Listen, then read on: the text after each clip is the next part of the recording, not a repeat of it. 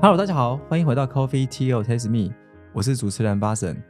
今天我们非常开心哦，我们有邀请到跟我们过去邀请的领域蛮不一样的。那这次也是我们的第一百节这个录音，所以我们特地特别邀请到的一个来宾是领域不同，而且我们可以从他们这个领域呢，是我们生活上一定遇到的一个观光产业的一个领域。那我们特别邀请到一个非常重要的一个代表人物，云品国际董事长以及云朗集团的总经理，甚至的。也没有来跟我们做今天的分享。哎，巴神好，各位听众大家好。好，那这个是我们希望聊的是这个永续嘛？那永续可能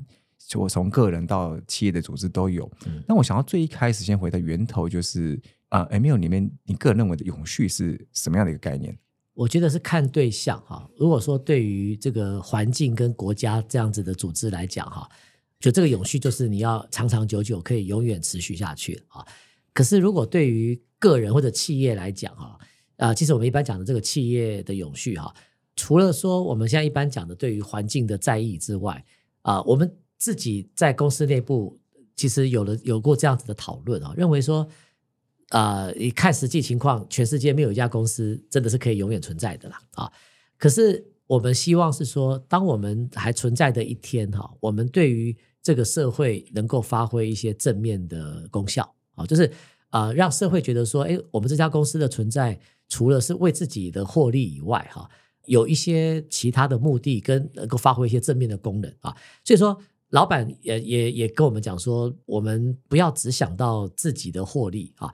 就说做企业一定要获利啊，这是前提啊。对。可是我们做所有决定的时候，除了说我顾及到自己的获利之外，我还要去想说，我们到底存在在这个社会上，我们有没有对这个社会有正面的贡献啊？所以。当我们公司还存在一天的时候，就希望说，呃，能够有一些正面的作为出来啊。那另外一个，你如果比较从功利的角度来想这个事情的话，就是说，如果今天社会觉得你的存在对社会是正面的话，哈，他也不会希望你倒掉啊，他也会来支持你啊。从客人的角度也会这样子想啊。所以，我我觉得说，不管你从这种比较道德规范性的角度，还是从比较功利的角度来讲哈，我觉得如果一家企业在它存在的宗旨上面，能够去想想说自己对于社会有什么样子的正面价值的话，我觉得是一件很好的事情了。就是有的时候你可能比如说一家杂货店，你的存在对于邻居来说都很方便，他就不希望你不见。当然，对对。但如果你的存在对他说不重要，那你也没有存在必要。如果他觉得你的存在从头到尾所有的做法都是只是为了自己赚钱，对，那旁边多了一个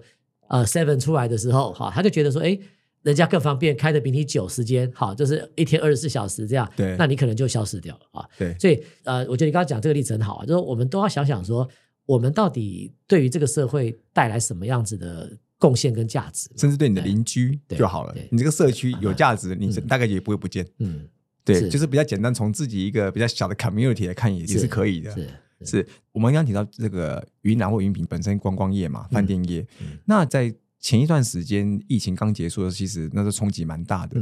那时候在这样的一个冲击底下，云南我们刚刚提到，我们一直都想要去做很多的这个永续的规划，以及想要对不管是社会啊、环境那些都好的话，怎么样在这种冲击底下，还是继续维持这样的一个动能？我觉得这件事情呢，真的是老板给我们的一个呃很好的一个鼓励跟方向啊。其实我们这个行业真的在疫情期间算是海啸第一排啊。我我记得说。好几次，当这个疫情比较紧张的时候，哈，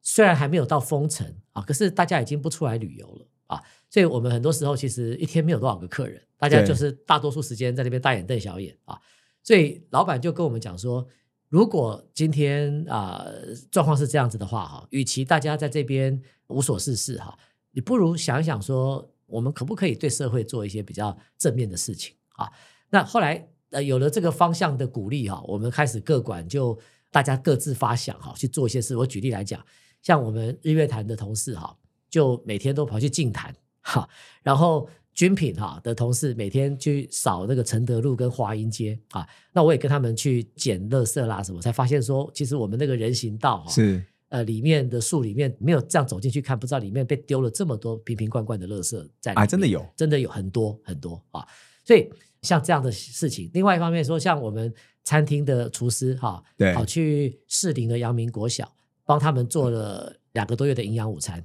啊。然后我记得他们时间到了要离开的时候，那小朋友吃了两个月的米其林三星哈，这个呃很厉害，还还会讲说可不可以不要走，就是 很识货啊对啊，很识货，很识货。知道是三星的哎，然后我们还做了几千份的卤味包，一包一包这样子包好哈，送到台北跟新北的一些医疗院所啊，送给第一线的医护人员。那时候觉得医护人员是最辛苦的，是啊然后我们所有馆都去跟里长联络，说看到新闻讲里长忙于防疫了哈，都每天呃很辛苦。那我们就跟里长讲说，我们现在人力很充足了哈，所以说你里里里面有一些以前的业务哦，防疫的事情我们不敢碰，因为觉得那个太敏感了啊。对，啊、所以我们去帮助他说以前他该做的，类似探访独居老人啊、送便当啦、或者去探访这些低收入户家庭啦、哈，这些我们都可以去有人力帮他们做这些事情啊。等于说，我们就希望积极的走出去，然后为社会尽我们一份力量了啊。可是就这个正面效益来讲，好像我们军品存在华阴街跟承德路这边很久，等于说十年来哈，跟邻居基本上没什么太多互动啊。结果在疫情期间哈，他们发现有一批人每天下午两点就大概这边扫地扫到四点哈。后来了解都是军品的人在做这个事情的，久而久之跟邻居就互动变得很好啊。他们会去买饮料、买水果，然后来来给我们这些慰劳一下对打扫的同仁哈。然后大家的互动就热络起来了，而且整个社区看到哎说军品有做这个事情，几乎整个社区对于环境的维护也都大家都也更自发性的做得更好啊。所以我我觉得很多东西都是等于说。你也可以什么都不做了啊，可是当你遇到一个危机啦，遇到一个疫情啦哈，然后你愿意去做一些这种正面的事情的时候，我我觉得反正也得到了很多我们很正面的效应跟回馈。然后就同事的士气来讲哈，他们也觉得说，呃，而我们在疫情期间虽然呃生意这边比较不好，可是公司愿意支持我们，鼓励我们多去做这些对社会有帮助的事情啊，他们也不会觉得说。啊，每天在那边无所事事，士气就散掉了啊，反而会觉得说，哎，我来这样子的公司上班，然后可以因为这样子疫情期间去做一些他也觉得很开心，而且大家去做正面的事情的时候，总是会觉得是有一定成就感对心情上的是呃正面的，也有成就感的嘛哈。对，所以我我觉得这个变成是一个多赢嘛。那对我们来讲，这个就是一种呃在社区扎根呐、哈。它虽然不见得说完全是从环保永续的角度在做这个事情的，可是更广义的哈，也就是在为社区在做一些正面的事情的这个做法。是，那这样我刚刚听闻你刚刚介绍，就是整个集团对于这个永续，其实员工感觉都很自发性，或者是慢慢的会自发性去做这件事情。嗯，在最一开始的时候，就是怎么样去把你们的企业文化跟永续这个做接轨，去连接这个概念，怎么养成啊？这个第一步是最关键的哈。我觉得两块哈，就是第一个说你的高阶的人哈，要真心的相信这件事情，要真心啊，真心的相信这件事情啊。就是我讲这就其实就是老板啊，因为啊、很多公司在一开始思考永续的这个事情的时候，他都会觉得说，从成本面来想哈、我到底要花多少钱去做这些事情啊？然后它会带给我什么效益？如果你一开始就陷在这一个思考里面的话哈、我觉得不容易做出跨出大步了，应该这么讲啊，因为你会你你完全从一个成本效益来想这些事情啊。那我们老板那个张安平董事长啊，他是打从真心的对于永续这个事情是有有心理负担的啊，有负担哦。他就他觉得说，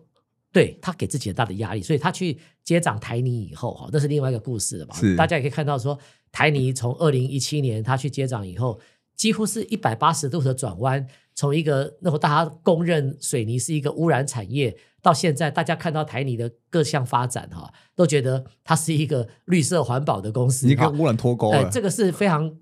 呃可怕的一个转变嘛。我从旁站观察他们在做这个，可是他是真心相信这件事情啊，他他觉得作为呃人类的一份子哈、他有这个负担，说我必须尽我的能力啊。那结果怎么样已经管不到了哈、可是他必须尽自己的能力来做这个事情，所以坦白讲，他在我们这里也讲了很多年啊。我也并不是在他说什么讲了第一次、第二次我就真心相信啊，我我也是过了很长一段时间，慢慢养慢慢养潜移默化，然后跟自己的工作开始有了一些连结哈，然后我觉得是渐进的。我这样讲好了啦，如果你今天提早一点，差不多七八年前你来跟我聊天哈，我一点都没有那种环保跟永续的概念的。哎，我我我很老实的讲，对，这我本来就是这样子，就是我也不是那么了解，也没有那么相信什么地球软化会造成什么问题。就是说，如果他八年前来跟我聊这个事情，我没有概念，我没有概念，然后也没有真心相信这些价值啊。可是我现在当然是完全不一样，我是呃真心的觉得说这是一个我们很大的一个责任啊，每一个人的这个责任啊。那我觉得这就是一个得说说服的过程嘛，哈。那我们也把这样子的精神说，我们怎么样去跟同仁沟通？而且我发现越年轻的一代哈，还好他们的观念是越正确的啊，越年轻的一代的环保永续观念是越强的啊。那我们这种人的年纪比较大一点的哈，以前从小就没有这个观念。啊，那要开始接受，然后去转变哈，这个其实是需要一段过程啊。所以我们一开始是花了很长的时间在内部做沟通哈。举个例子来讲，我们发现有一个桌游哈，国外引进来的桌游，它是把联合国的十七项那个有序目标哈 SDGs 画成一个桌游，然后大概玩一次需要两个小时吧啊。可是你玩一次这个桌游，它是一个专业的一个社团来带这件事情啊，那。我们付费给他们，他们来带我们的员工。他们这样子花了两个小时玩了一次这个桌游以后，你就比较清楚知道说那些联合国十七项目标哈，到底跟我们的生活有什么样子的关联性。其实那十七张图，那个那个那个图，十七项目标，大家在这几年应该看过很多 PPT 上面都有呈现。对。可是你第一个，你永远不会记得那个十七项是什么，而且也不觉得说那个跟你的生活到底有什么切身关系啊。它的好处是说。当你愿意花了这个时间去做这个事情的时候，你就开始知道说，哦，原来我们做的这些决定，每天的小到个人的决定，大到国家的选择，都跟这个十七项目标息息相关啊。我们先从总公司的干部，还有各管的总经理，我们一起去经过了这个桌游，发现说，哎，它这个效果蛮好的啊。后来我们就请这个社团哈，到我们的每一个馆，带着我们的每一馆的同仁去。进行这个桌游啊，然后就是我们就去沟通这些观念，这只是一个例子啊。我们还有大家一起吃午餐，去看那些纪录片啊，去了解很多生态的浩劫的跟的这些呃环境保护的这些问题啊。啊，我们自己内部会办工作坊，然后会办研讨会啊。第一个就是要先，我觉得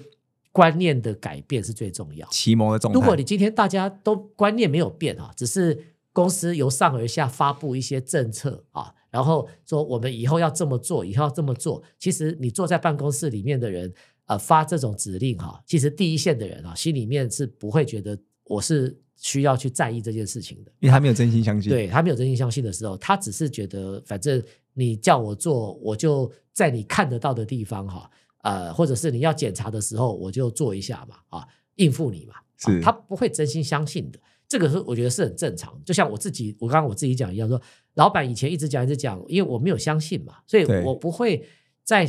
自己推动政策的时候认真的去思考这一块嘛，啊，那后来过了几年后，我真心相信了以后，我在很多的呃想法跟推动政策的时候，我会把永续这个因素就主动的放在我的思考里面去做这些事情嘛，啊，所以。有没有做好这一个内部的沟通啊？我觉得是对我来讲，其实是最重要。所以我讲说，它分两块，一个是上面的老板真的相信，这样子你在推动的时候，你就不会有各种各样的那种财务的困难，跟经济利益的冲突啊。对对对对对，这个我觉得是很多公司大概呃只能够一小步一小步啊，或者说抱着应付心态的一个重要原因呢啊。那就是你你老板没有真心相信，你这家公司大概不容易跨出去。是第二个就是你有没有花时间。由下而上这样子去做全面的沟通啊，让大家一起做这件事情的过程都相信这件事情是重要的啊。但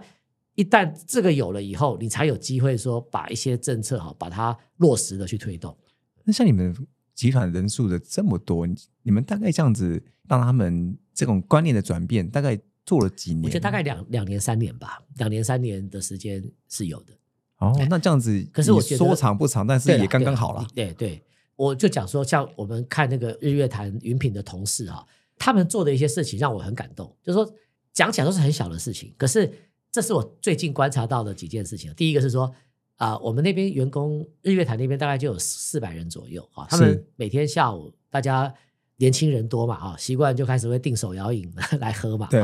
大概都会订个几十杯啦啊，这个。然后他们就慢慢自己觉得说啊，我们公司这么重视环保啊，也做了那么多措施，结果我们自己每天产生几十个那个手摇饮的手摇杯的这些垃圾啊，他们自己就主动的去跟呃日月潭附近的几个商家哈去商量说，请你们换成循环的那个杯子啊，比如我们今天订，你们送来，然后明天你们再收回去，然后再定新的这样子啊，就不会产生这些垃圾了啊。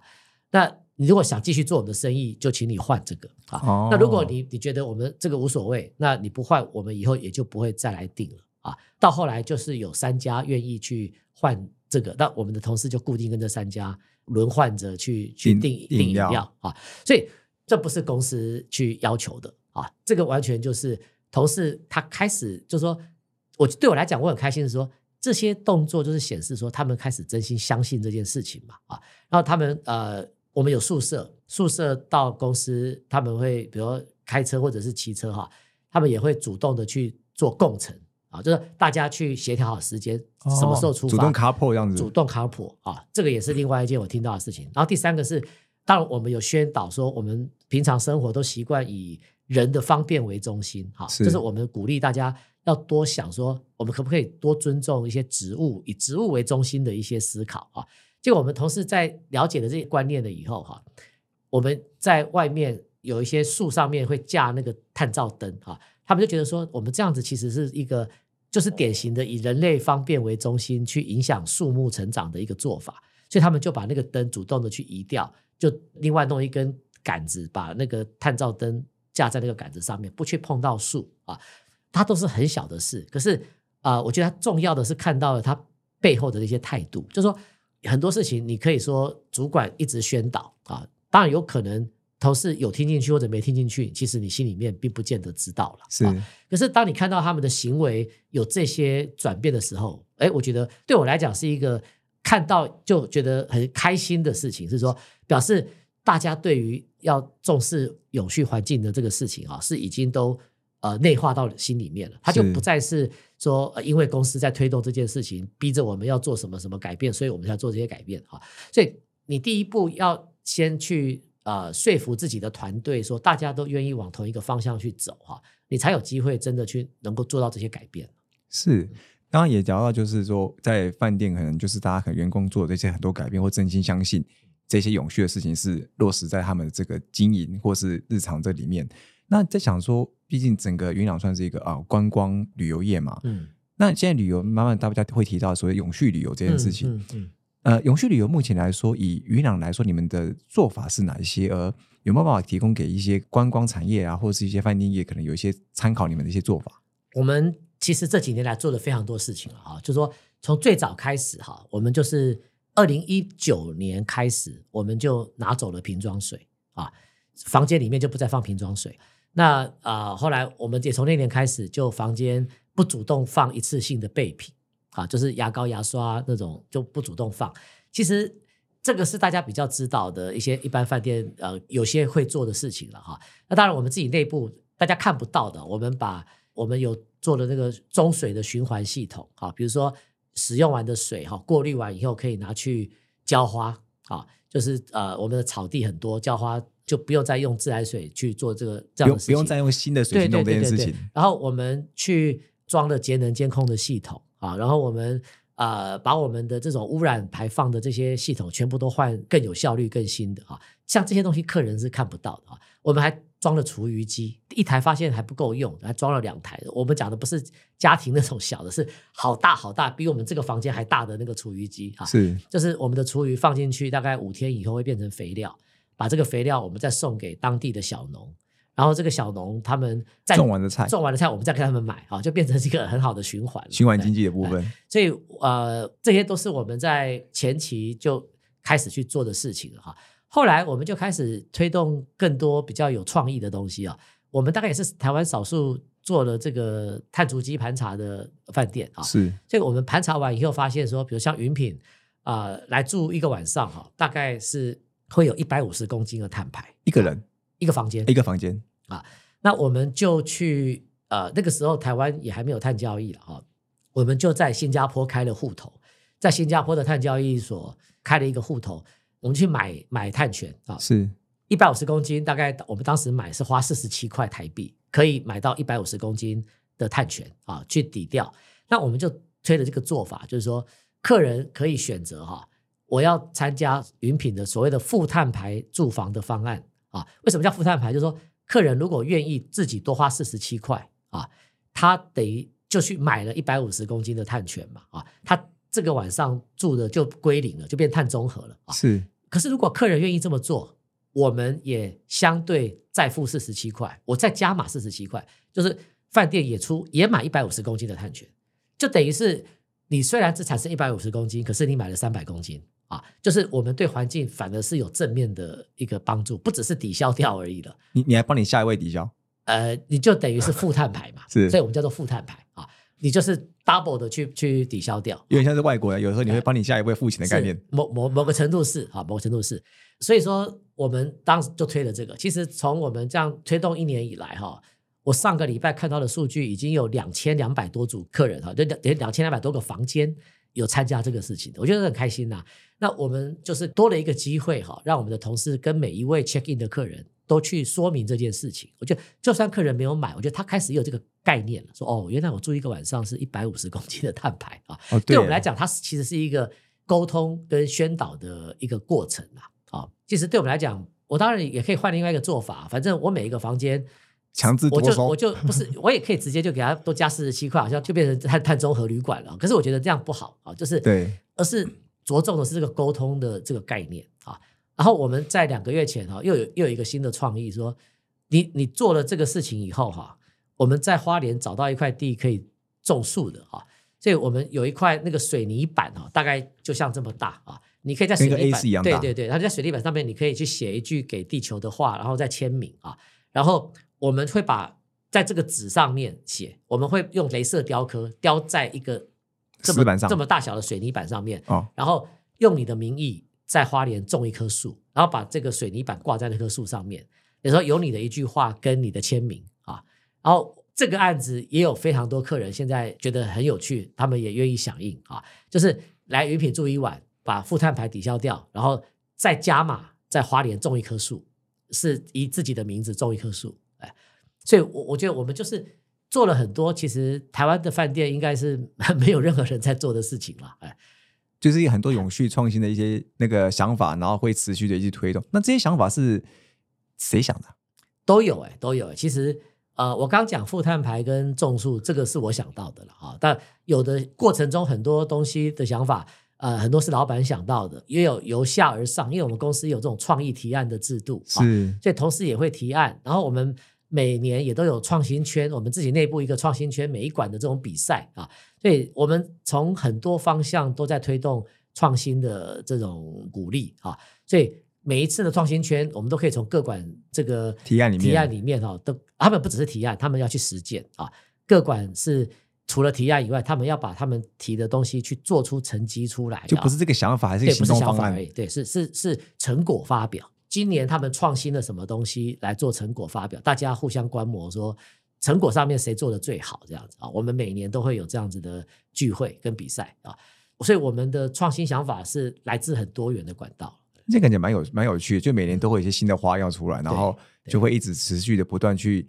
可能大家也是真的是真心相信的啦，嗯真心相信，所以他真心相信。你也要有管道跟方法去不断鼓励新的点子能够被提出来了。这个也是我们一开始面临的一个困难了，发现说，哎，你把一开始最容易想到的事情做完，对灯都换成 LED 哈、哦对啊然后瓶子矿泉水拿掉哈。那、你问题是你把饭店里面这些都做完了，那你还要再做什么，对不对？啊对啊就是很难欸就想很难啊。就是说，他说就是容易做的或者容易想得到的都做完了嘛。那可是你每一年都还应该要再做新的东西啊啊！所以我觉得我们一直都有在做的这个创新圈哦，刚好就补上了这一个这一个困难啊，就是帮我们解决这个问题。说，哎，我们就不断的能够有好的点子在一直的被激荡出来啊。是，那真是真的是一个蛮有趣，而且当大家真心相信之后，持续都会透过这个创新圈有一个很好的管道，嗯来持续去推动，让云朗这这个集团是可以持续很多这种新的创意，而且又跟永续这种真心相信的永续有关系。嗯那